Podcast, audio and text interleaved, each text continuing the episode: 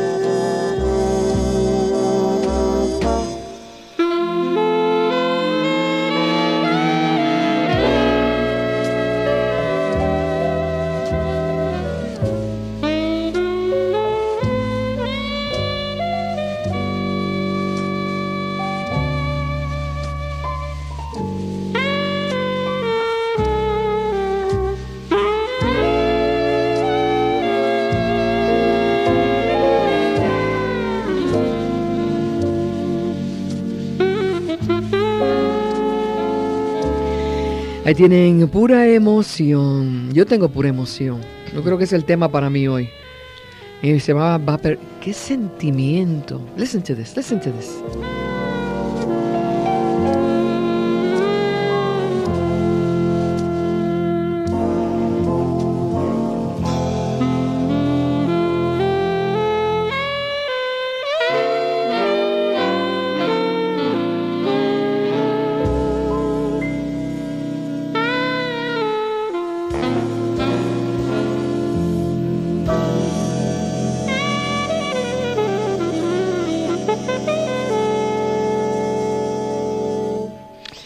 ¿Quién puede hablar después de eso? Yo creo me, me debo callar. Pure Emotion, nominada para un Grammy. Chico Farrell es una leyenda viva y la gente no le gusta que le digan eso usualmente, como me pasó con María Félix, que le dije eso y dijo, me está llamando vieja. Bueno, pero ni hablar. Él no tiene edad, porque la música es eterna, no tiene edad. Oh, man. Pero es, y si las personas buscan hoy el nuevo Herald, en, la, sección viernes van a ver una foto de su sonrisa. Chico O'Farrell es una cosa eh, que no se puede escribir, es una persona que le dio al mundo su arte y creó un género nuevo musical, así como otros grandes. Las personas que quieren pensar en Dizzy Gillespie, que saben la obra de Benny Goodman, Stan Kenton, Charlie Parker, el mismo Machito, Mario Grillo Machito, maestro Mario Bausa, a quienes yo tuve la dicha de, de entrevistar hace muchos años en Nueva York. Vivir en Nueva York me expuso a todo esto. El movimiento cubano unido al afroamericano creó un afro-cubano jazz. Y aquí tenemos uno de los padrecitos. Chico, thank you. Gracias por estar aquí. Al contrario, es un placer para mí, Hilda. Recuerdo haberte conocido hace muchos años en una entrevista. No muchos años, ¿verdad? Bueno, eso poquitos. Pero me impresionaste porque eres tan sencillo, eres tan grande y tan sencillo. Gracias, Hilda, gracias, gracias. ¿Esta Pure Emotion salió después de 30 años? En realidad sí, el primer uh, disco que yo hago desde el año 67 más o menos. ¿Y por qué tan tacaño para con el mundo? No, porque ninguna compañía me había ofrecido grabar y en los últimos, al final de los 70 sí hubo dos o tres ofertas. Chicos, queremos que vuelvas ya a la, la escena de la grabación, etcétera, etcétera. Pero todas me venían con una historia que a mí no me gustaba. Pero no podemos gastar mucho dinero, ¿eh? tiene que ser una orquesta chica. ¿Te decía? Sí, y yo dije, no, uh, uh, mi instrumento es la orquesta. Yo necesito una orquesta grande. Si no, no lo hago. Y ahora, por fin, con la Milestone, con Fantasy, eh, Todd Barkan, el productor, que es un un, hombre que conoce mucho de música, me hizo la oferta que me dijo, chico, ¿qué es lo que tú quieres? Yo necesito una orquesta de 17 18. You got it. me dijo, lo tienes. Tú dijiste, eso es lo que yo quiero. Eso es lo que yo quiero. Y Se ya, estrenó bueno, en Lincoln Center el año pasado. ¿Se estrenó en Lincoln Center esta obra? O sea, musicalmente Sí. hicieron ustedes un estreno de esta obra en el Lincoln Center el año pasado. No, si tú supieras la historia de esa de, de pura emoción. Sí. Esa composición yo la grabé por primera vez en ese disco que hice hacia finales de los 60. Ah. Sí. Y entonces, eh, eh, claro, nunca pasó mucho con, con esa aquella grabación. Y ahora cuando vino la, la ocasión, yo se la toqué a Todd Barker, que decía el productor, y me dice Todd, tenemos que grabar eso. Eso es una preciosidad. We gotta record that. Y bueno, pues ahí está el título de la, de la, de la, de la, de la composición. Pura emoción, porque cada vez que yo veía a los músicos, lo veía pura decía- emoción. yo los miraba y decía, pura emoción, pura Y emoción. se tocaban el corazón. Y ese fue como. Entonces, esa misma composición que yo había grabado a finales de los 60, la cambié un poco para arriba y para abajo, le puse unas cosas distintas, etcétera, etcétera, pero más o menos básicamente es la misma. Y la grabamos como estaba entonces. Tú sabes, primero háblame de esas raíces que tú tienes, irlandesas cubanas. Cuéntame un poquito de esos padres. Bueno, eh, sí, yo tengo descendencia irlandesa, eh, un poquito lejana, pero ahí está. Por ahí está lo Farrell. Si no ves, no ves los pelos rojos. Sí, No, no ahora- están. ahora están más grises que rojos, pero yo me acuerdo rojos. I don't want to hear that. Eh, naciste en La Habana. Sí, Tú sabes que me interesa mucho la década del 40. sí. Chano Pozo, el Oh, bebop, el sí, cubop. sí. Había cubop, ¿no? Ah, El Cubop empezó más o menos sí, hacia finales de los 40. Que en realidad es de, que la orquesta de Machito fue una pionera en, en crear ese tipo de música que es una mezcla del afro, del afrocubano con el jazz. Y no sé por qué, le, ¿sabes de dónde salió la palabra Cubop? Cuban Bop Porque el bebop era, era, era la música, entonces el jazz moderno, que se llamaba bebop. Y fue la música que crearon, que en cierto modo fueron Dizzy Gillespie y Charlie Parker, fueron los creadores de esa, de esa música. Y Thelonious Monk, el pianista, por supuesto. Y cuando, cuando esa música tuvo ese sabor cubano con lo que es el machito, pues unieron las dos palabras, Cubop, Cuban Bop, Cubop. Tú dices en el artículo que tú hacías esto porque era tu pasión, porque es lo que salía de ti. Tú no sabías que se estaba engendrando un nuevo estilo de música de Latin jazz basado en Afro-Cuba. Ah, no, no, estas cosas no se planean. Y o sea que, como en todos los movimientos artísticos, los movimientos artísticos, de cierto modo, son muy espontáneos. Hay quien muchas veces dice, ah, tal compositor es el creador de la, del estilo tal. Eh, un compositor puede tener una, una idea germen, un germen, que lo plantea una cuestión, pero el, la- la- el- la- el completo desarrollo de ese estilo y de, ese- de esa escuela, lo que sea, es, es el su- resultado de varios individuos. Claro que sí. No existe esta cosa como una persona como dice el impresionismo, eh, Debussy. No, un momentito, el impresionismo. No solo fue Debussy, fue Ravel. Fueron varios compositores que crearon ese- esa, esa, esa escuela francesa. Dicen que las ideas están en el éter, en el aire, están ahí. Y las que tienen esas transmisiones que están captando van creando juntos Mira, está muy bonito eso. Nunca en la misma corriente. Sí, sí, sí, es lo que dicen. no sí, sé. sí, sí. Todo está muy, está muy bien, yo sí. Yo, yo sí lo creo. Yo lo creo algo firmemente. Ahora, eh, ¿qué, qué estaba pasando en la década del 40 cuando tú llegaste de, tú te fuiste de La Habana a Nueva York? Después Sí. fuiste a México, por cierto. Sí. Es una época fabulosa. Sí. Pero ¿qué estaba pasando entre los músicos en el 40 en Nueva York que dio este nacimiento, esta... Había una, había una Esta química. Sí, había una inquietud muy grande.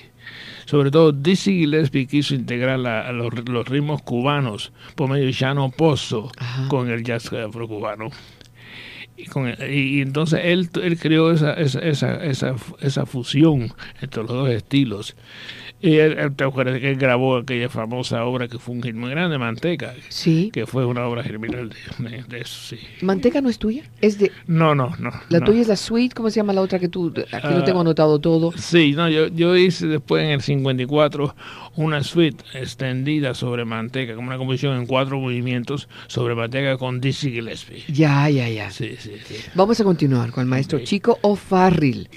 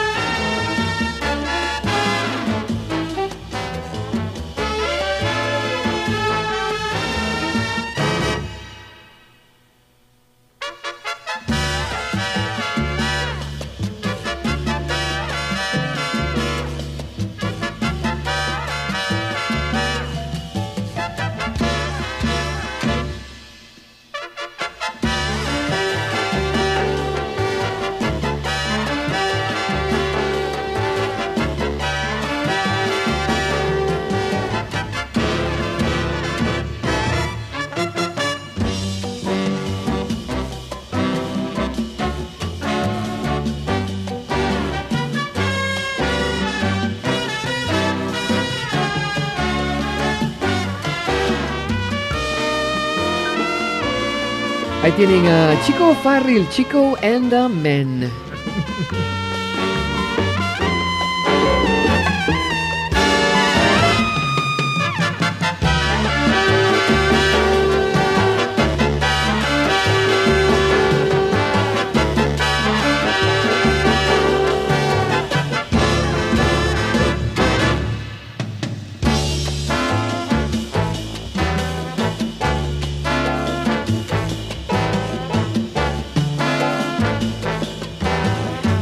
Están escuchando unas grabaciones eh, nominadas para un Grammy, Chico and the Men, uh, lo más reciente del maestro, de la leyenda en vida que es Chico Farrell. Chico, ¿cómo nació este Chico and the Men? ¿Tenías una anécdota sobre esto? Cuéntame. Bueno, ese número originalmente fue escrito para Dizzy Gillespie. Ah. Durante la época de una, un tipo de ritmo que se llamaba el bugalú. Ajá, ¿me acuerdo? Sí, y y por HB lo quería grabar, pero no nunca lo llegó a grabar. Y ahora cuando llegó la hora dije, esta es la hora de grabar esto. Y entonces le, puso chico, le pusimos chico Andemen porque Todd Barker, el productor, se lo ocurrió que la letra para un coro que hace la orquesta. ¿Cómo decía muñeca? Chico. ¿Quién es tu muñeca? Ahí tiene su muñeca, ese. Él tiene amor de su vida. sí, sí. Está bien eso.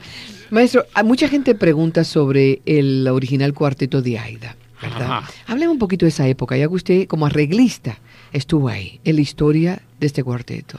Sí, en el año 56 que estuve, en, tuve dos años en Cuba, tuve el placer de grabar con el cuarteto de Aida un, disco que por HB se volvió muy popular, eh, un disco que le gustó mucho a la gente y para mí fue una fue una, una de las experiencias más bonitas que yo tuve en Cuba en aquella época trabajar con el cuarteto de ella eran tan buenas esas muchachas ¿cuántas eran? Cuatro. Cuatro. Ahí estaba Elena Burke, la famosa cantante. Claro. Y... Ahí estaba la, la, tía de John Secada, también. ¿Cómo ah, se llama ella? Eh, Moraima. Moraima, Moraima estaba allí, sí. Moraima, sí, sí, Moraima estaba allí. Beatriz Hernández, te mando un abrazo. Ella es tremenda representante publicista. Cuando yo hacía teatro, ella tuvo. La mamá la llevó a verme al teatro con mi hijo y ahora está acompañando al, grupo del maestro Chico Farrell.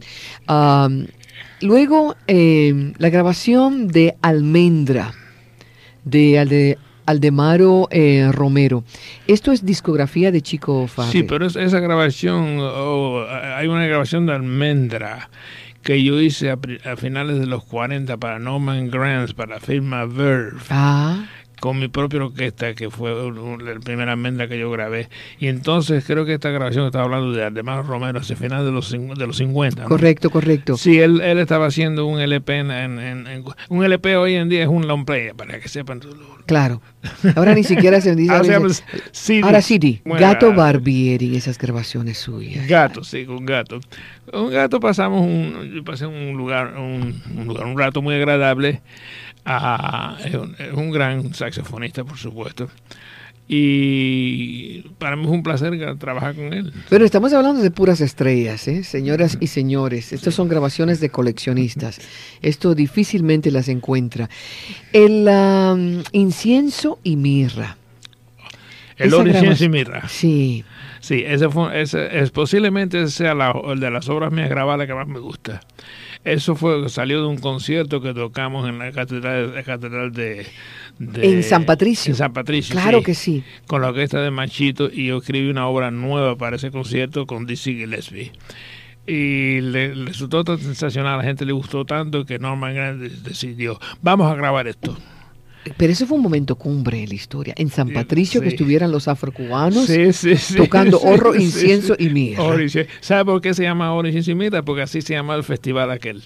El festival se llama Oro, Incienso y Mirra. ¿Eso sería para el 50, más o menos? Eso fue, no, eso fue a mediados de los 70. Ah, ya, caray. Eso fue grabado creo en el 75. Mm. Sí, ¿Qué tal el Chicos Cha Cha Cha? ¿Qué recuerda de esa grabación? Uh, eso fue hecho en Cuba, uh, también a mediados de los 50 para firma Pan Art. Y es que en esos días es cuando el cha-cha-cha estaba empezando a ser descubierto, muy Y me dije, la Pana quiso que yo hiciera un disco sobre cha-cha. Y lo hago, pero con banda grande. ¿Le gusta el Big Band? Sí, me, sí. ¿Eso que le gusta? Bueno, Hilda, yo soy escritor. ¿Cuál es el mejor instrumento para yo expresarme?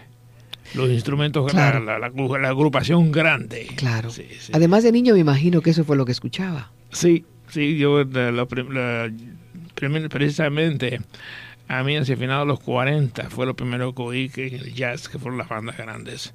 A mí, Benny Goodman, Sí, Glenn Miller. cuando yo estaba en una academia militar que se llama Riverside Military Academy, mis padres me mandaron allí porque no estaba, no estaba portando un poco mal en la, en para que, para que me arreglaran. Y, fue peor porque allí me, allí me enamoré del jazz. Fue peor. sí. ¿Qué tal? ¿Por qué se fue a México? Ah, ah, porque en aquellos días había una orquesta muy popular que se llamaba la Orquesta de Luis Alcaraz. Ay, sí, cómo no. Sí, que está de vuelta, ¿eh? Se ha puesto muy popular. Ah, sí. Sí, se ha puesto muy... Será con el hijo del hijo, ¿no? Sí, me imagino que el hijo del hijo. Con el nieto. Pero ese sonido, ese sonido, que Sí. también era Big Band. Sí, bueno, él, él, la, la- la fama de Luis Alcaraz fue basada en el, en el sonido de la orquesta de Glenn Miller. Exacto. Sí, con el clarinete. eh, en el- entonces entraron los crooners como Fernando Fernández, sí, sí, sí. la época del crooner. Sí. No, yo fui primero a México porque Luis Alcaraz me oyó tocando la trompeta y me ofreció, me gustó tanto como tocaba la trompeta yo que me ofreció un trabajo con la orquesta del, para ir a tocar trompeta a México con su orquesta. Mucho tiempo estuvo por allá. Muy poco, duré creo que dos o tres meses nada más. Y después, la primera vez. Después a Nueva York. Ah, La primera vez que fue cuando fui con la orquesta de Luis Alcaraz. y la segunda vez, ¿qué sucedió? La segunda vez nos fuimos a... ya yo estaba casado con mi esposa. Por supuesto casado con mi esposa, que más estar Imagínese casado. usted, maestro, la verdad. Por eso es que no, tiene... no, no, no enfatizar el asunto. no, no, pero ya nos fuimos, nosotros nos casamos en, a mediados de los 50 en México y fuimos a La Habana y nos casamos otra vez para satisfacer ambas familias, la, la familia, la de ella y la mía. Ajá. Así que estamos casados dos veces. Ya. Entonces aquí cuando llegamos a New ¿Ella York, es mexicana? ella es mexicana, sí. Nobody's perfect. Nobody's perfect, yeah, I know. Don't hold it against de esta manera. Eh, bueno, eh, ya hacia final, en el 57, en Cuba, ah, estaba un poco aburrido otra vez el negocio. Y en México, la- la- Uy, Qué hombre este. Poco aburrido, me voy para Nueva York, donde estaba la acción. no, no, la RCA me ofreció un, un contrato de grabación en México. Y esa fue la razón por la que yo volví a, a México la segunda vez. Ya. Esta vez estuvimos allí ocho años. Porque de, de la RCA gra- grabé con mi orquesta, hicimos muchos conciertos, hicimos conciertos, bailes, etcétera. Hablando de conciertos, hablemos de lo que va a presentar. La Universidad de Miami lo está honrando. No, bueno, El lunes 22, la Universidad de Miami lo honra y este concierto que será en el Gusman Concert Hall no sé, sí. en la universidad propia Ujú. de Coral Gables. ¿Qué se va a presentar ahí? ¿Qué va a, el repertorio para esa noche tan especial? Bueno, en cierto modo va a ser un repertorio de conciertos que fue el mismo que yo presenté en un, un- un concierto recientemente en Lincoln Center en New York, que consiste de la mayoría de las cosas que grabamos nuevas, Que es de la pura emoción, Sí. claro. La pura más emoción. algunas cosas nuevas que, por ejemplo, yo escribí una pieza para Winton Marsalis que se estrenó, se estrenó en el concierto, y algunas cosas que me, me pareció que sería, sería bueno redescubrirlas. Arturo Chico O'Farrell, y hay un hijo, hay un Sí. gran pianista. Él tiene aquí pi- em, pianitas, ¿es de él? Pianitis. Pianitis. Pianitis, Pia- él interpreta.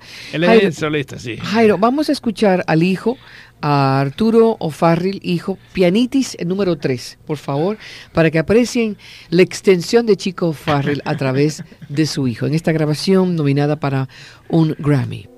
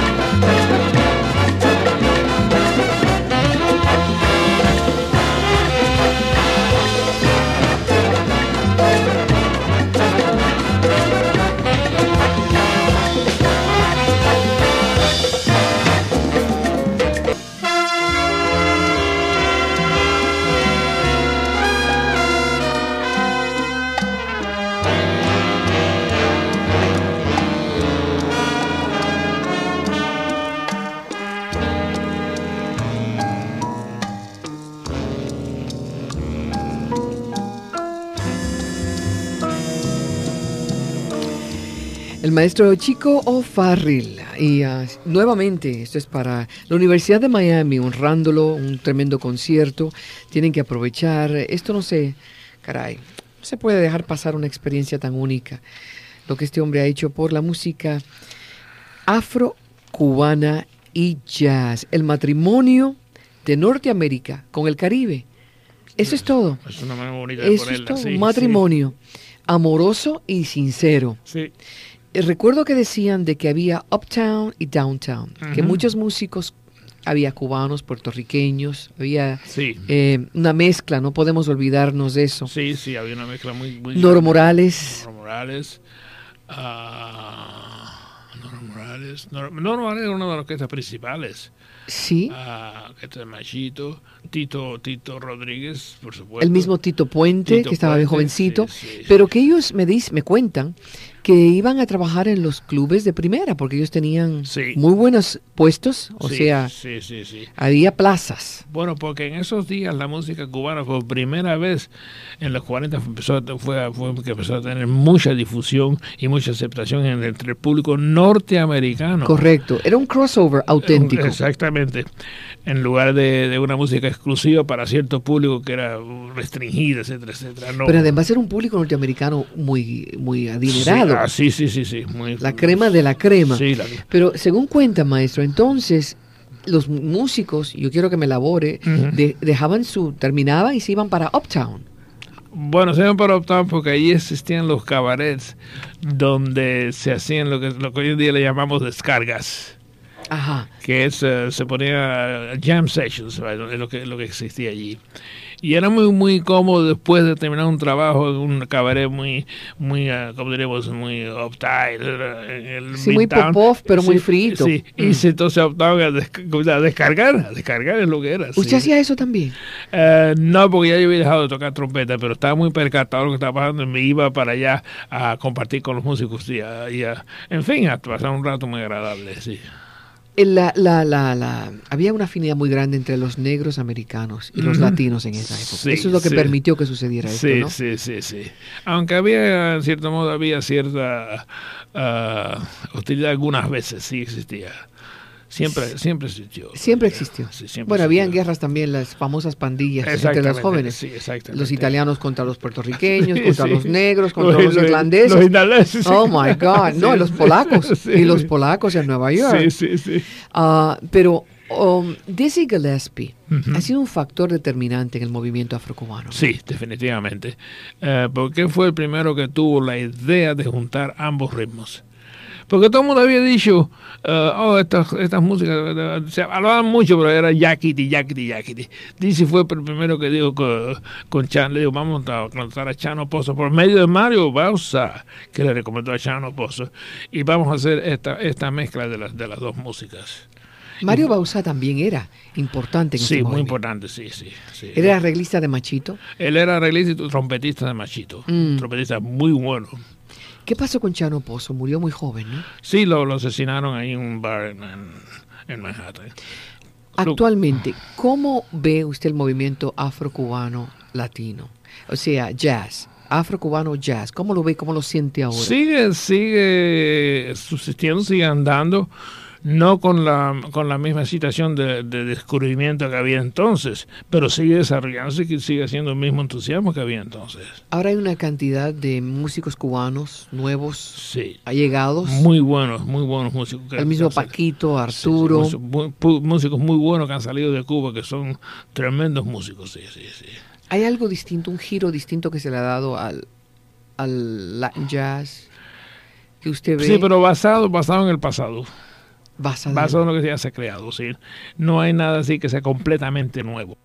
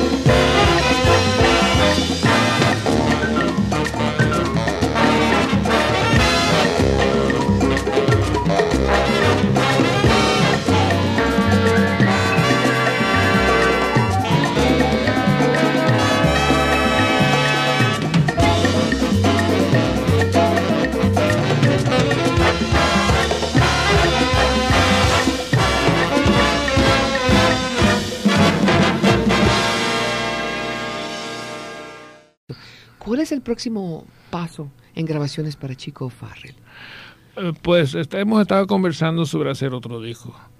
Ah, no será el mismo estilo, quién sabe, pero basado, bueno, sí, el mismo basado en el mismo concepto, porque el concepto es lo, lo importante. Pero es música nueva, nuevas composiciones, nueva.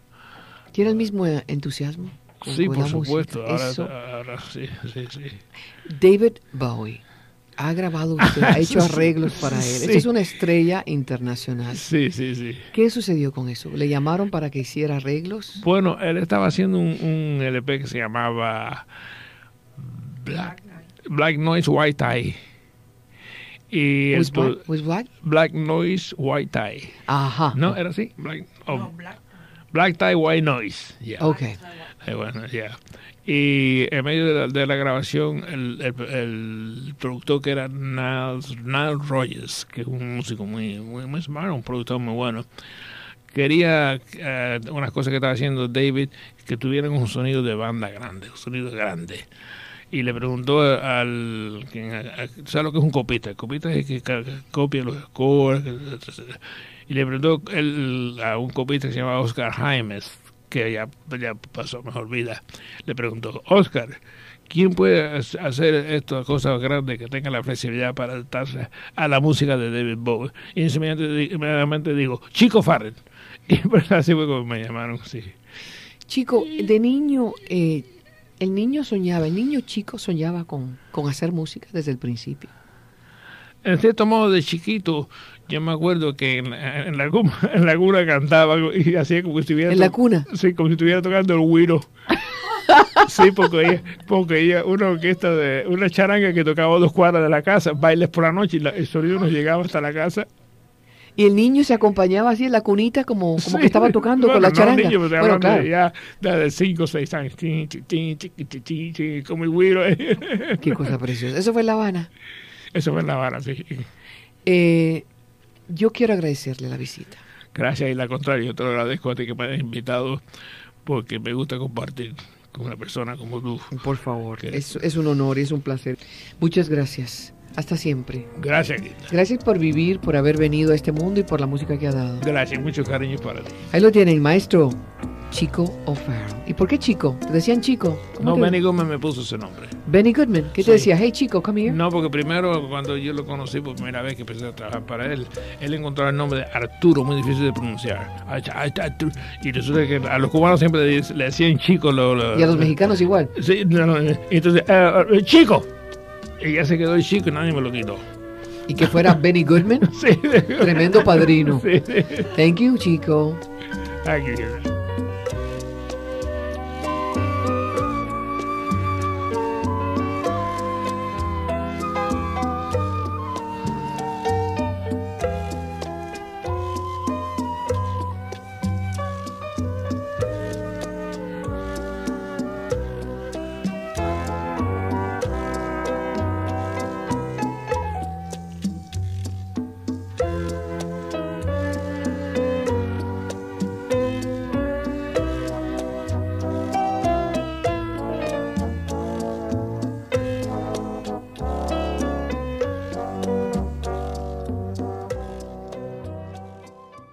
Les habló amorosamente Hilda Mirós.